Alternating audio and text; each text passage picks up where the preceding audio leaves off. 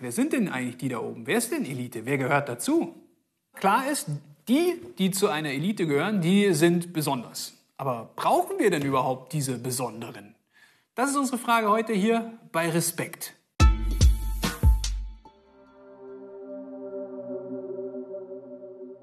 Der Begriff Elite taucht zum ersten Mal im 17. Jahrhundert auf, als man damit eine hochwertige und teure Textilware bezeichnete.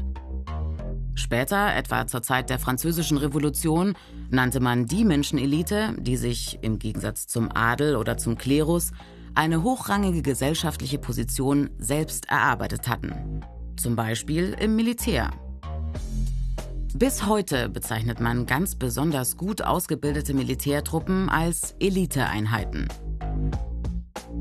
Heute versteht man unter Elite Menschen, die sich in bestimmten Gebieten in Spitzenpositionen befinden. Zum Beispiel in der Politik, in der Wirtschaft, in der Kultur oder auch im Sport. Menschen, die in ihrem Bereich überdurchschnittlich hochqualifiziert sind und wegen ihrer Verantwortung ihren Mitmenschen gegenüber über ein besonders hohes moralisches Ethos verfügen sollten. Denn Eliten besitzen Macht.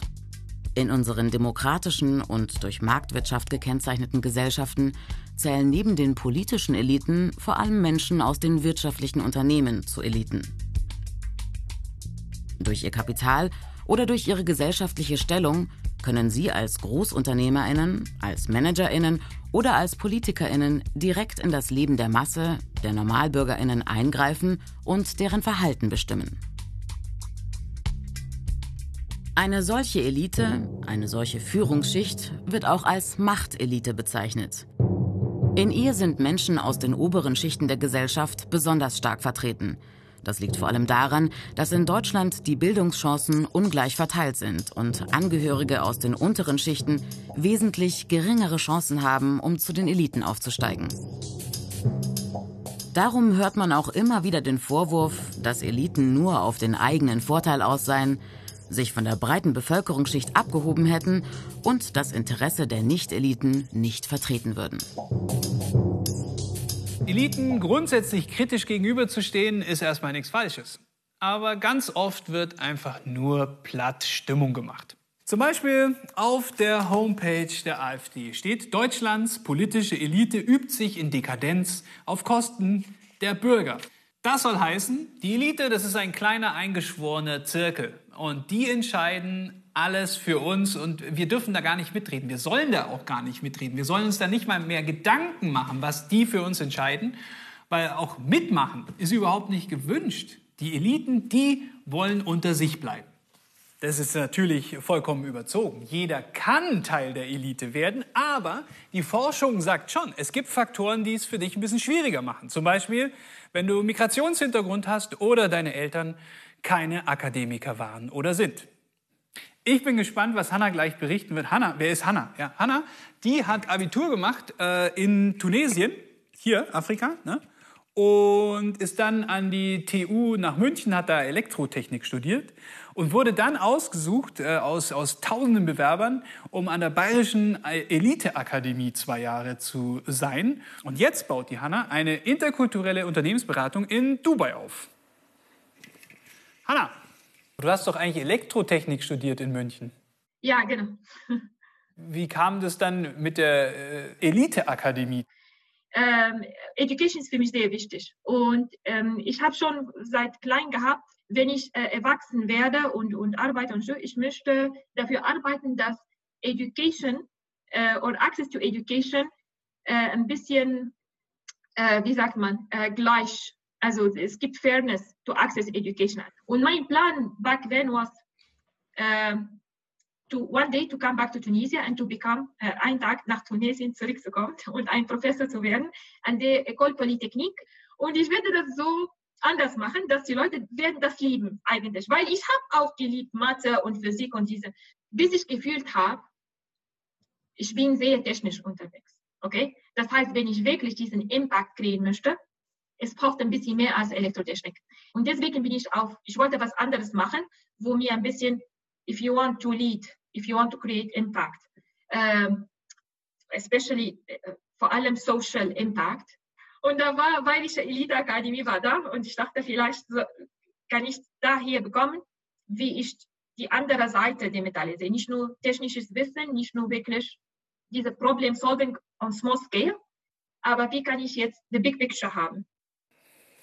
So bescheiden. Aber natürlich gehört da einiges dazu, dass man an der Bayerischen Eliteakademie aufgenommen wird. Boah, ganz schön nette Hütte hier, ne? Ganz schön beeindruckend. Da denkt man schon, wer es hier reingeschafft hat als Teilnehmer, der muss zur Elite gehören. Seit den 90er Jahren gibt es die Bayerische Eliteakademie, damals gegründet durch den Freistaat unter Beteiligung vieler Universitäten.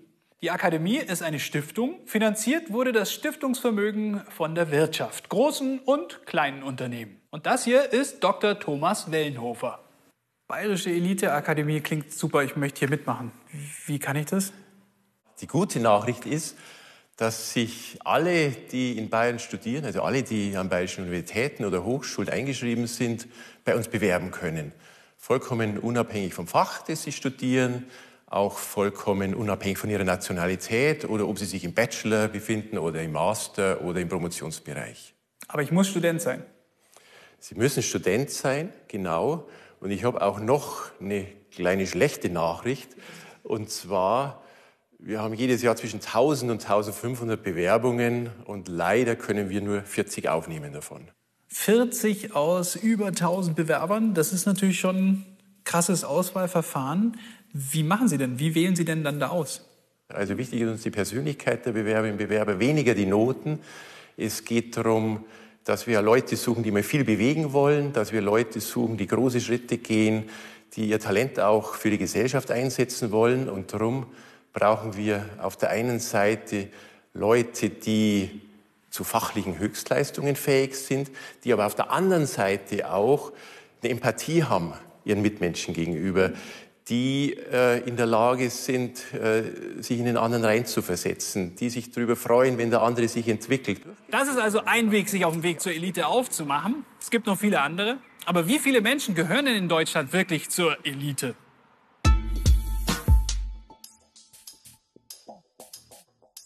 Fachleute gehen von circa 4000 Personen aus, die in Deutschland zur Elite gehören, bei insgesamt 83 Millionen Einwohnern. Die Weichen für den Weg in die Elite werden oft schon früh im Leben gestellt. Bildung ist die Eintrittskarte in die Kreise einflussreicher Menschen. 90 Prozent der Elitemitglieder haben ein Studium abgeschlossen. Leistung, ein wesentliches Elitemerkmal. Allerdings, durch ungleiche Bildungschancen findet eine erste Auslese statt. Fast zwei Drittel der Elitemitglieder kommen aus Akademikerfamilien oder die Eltern hatten eine leitende Position inne. Die soziale Herkunft ein entscheidender Faktor also. Herkunft und Top-Qualifikationen alleine machen aber noch keine Elite. Was braucht es noch?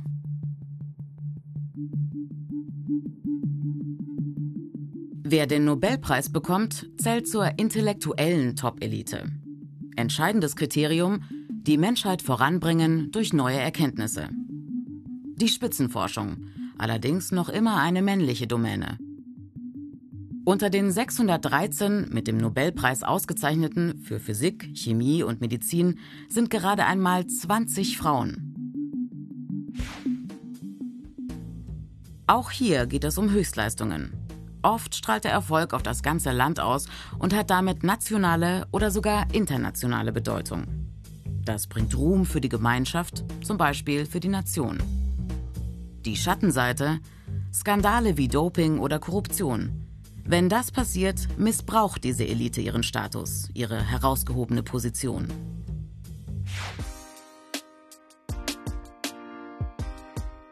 Spitzenmanagerinnen oder Eigentümerinnen von Unternehmen. Die Elite der Wirtschaft. Wesentliche Kriterien finanzielle Macht und Einfluss. So entstehen zum Beispiel Arbeitsplätze und wirtschaftlicher Wohlstand. Die Wirtschaftselite gilt allerdings als ein von der Gesellschaft ziemlich abgeschotteter Kreis. Die hochdotierten Top-Positionen in den großen Unternehmen, sie werden vor allem aus der Welt des eigenen Elitemilieus besetzt. Problematisch, die Lebenswelt dieser Eliten ist weit entfernt von der Realität der Arbeitnehmerinnen. Zündstoff für den sozialen Frieden. Und auch hier, wenige Frauen. Von den 198 Vorstandsposten in DAX-Unternehmen sind gerade einmal 29 von Frauen besetzt. Die Inhaberinnen hoher politischer Ämter. Vom Volk gewählt, also vom Prinzip her ein offenerer Kreis. Allerdings, Bildung ist auch hier wieder entscheidend. 94 Prozent der Regierungsmitglieder haben einen Hochschulabschluss. Verantwortung übernehmen und handeln zum Wohle des Volkes, der Gesellschaft, gemäß den Gesetzen und Grundwerten. Elite. Das bedeutet nicht einfach nur Privilegien, sondern auch Pflichten. 4000, gar nicht mal so viele. Ne? 80 Millionen Deutsche, 4000 sind Elite. Aber manchmal kann man sie auch an einem Ort zusammentreffen. Und zwar, äh, es gibt so Clubs, zum Beispiel die Rotarier, Rotary Club, habt ihr sicher schon mal gehört. 1905 in den USA, in Chicago gegründet als Service Club.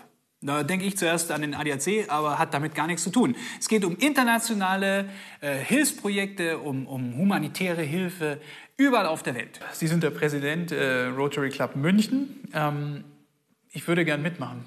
Wie, wie funktioniert das?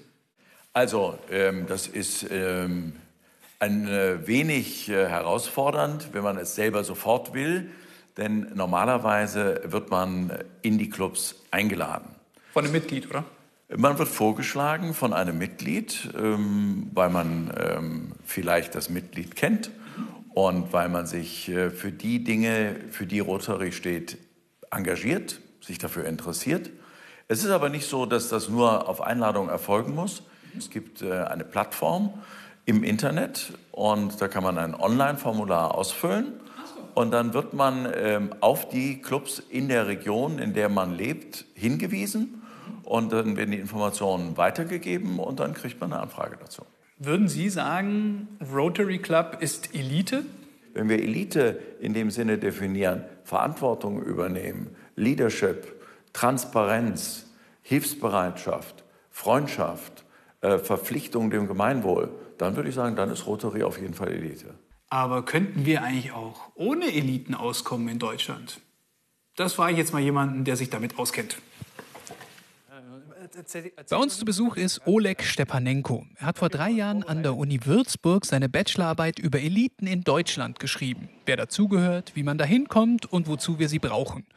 Und, ach ja, Oleg ist gerade 20 geworden. Wäre denn eine Gesellschaft ohne Eliten überhaupt möglich? Also ich würde sagen, Kommunisten und Anarchisten würden die Frage auf jeden Fall bejahen. Ähm, die sehen ja Elite auch häufig als die Repräsentation oder als naja, Auswuchs von sozialer Ungleichheit.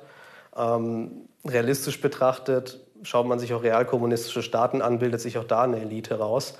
Ähm, man hat also immer Personen, die mehr Verantwortung übernehmen und das auch können. Das ist ja auch eine Fähigkeit, das ist ja nicht einfach so dahingenommen. Und es gibt halt Personen, die treffen auch lieber Entscheidungen als andere. Und Eliten an sich übernehmen halt trotzdem, auch wenn man sie immer so kritisch beäugen mag, eine relativ wichtige Aufgabe in der Gesellschaft, weil irgendjemand muss den Laden halt schmeißen. Und dafür muss sich auch jemand finden. Also, eins ist klar, Eliten gibt es und äh, gab es schon immer und wird es immer geben. Und irgendwie ist es auch gut so, denn irgendjemand muss ja die Entscheidungen für uns alle irgendwie treffen. Aber es muss transparent sein und irgendwie auch kontrollierbar.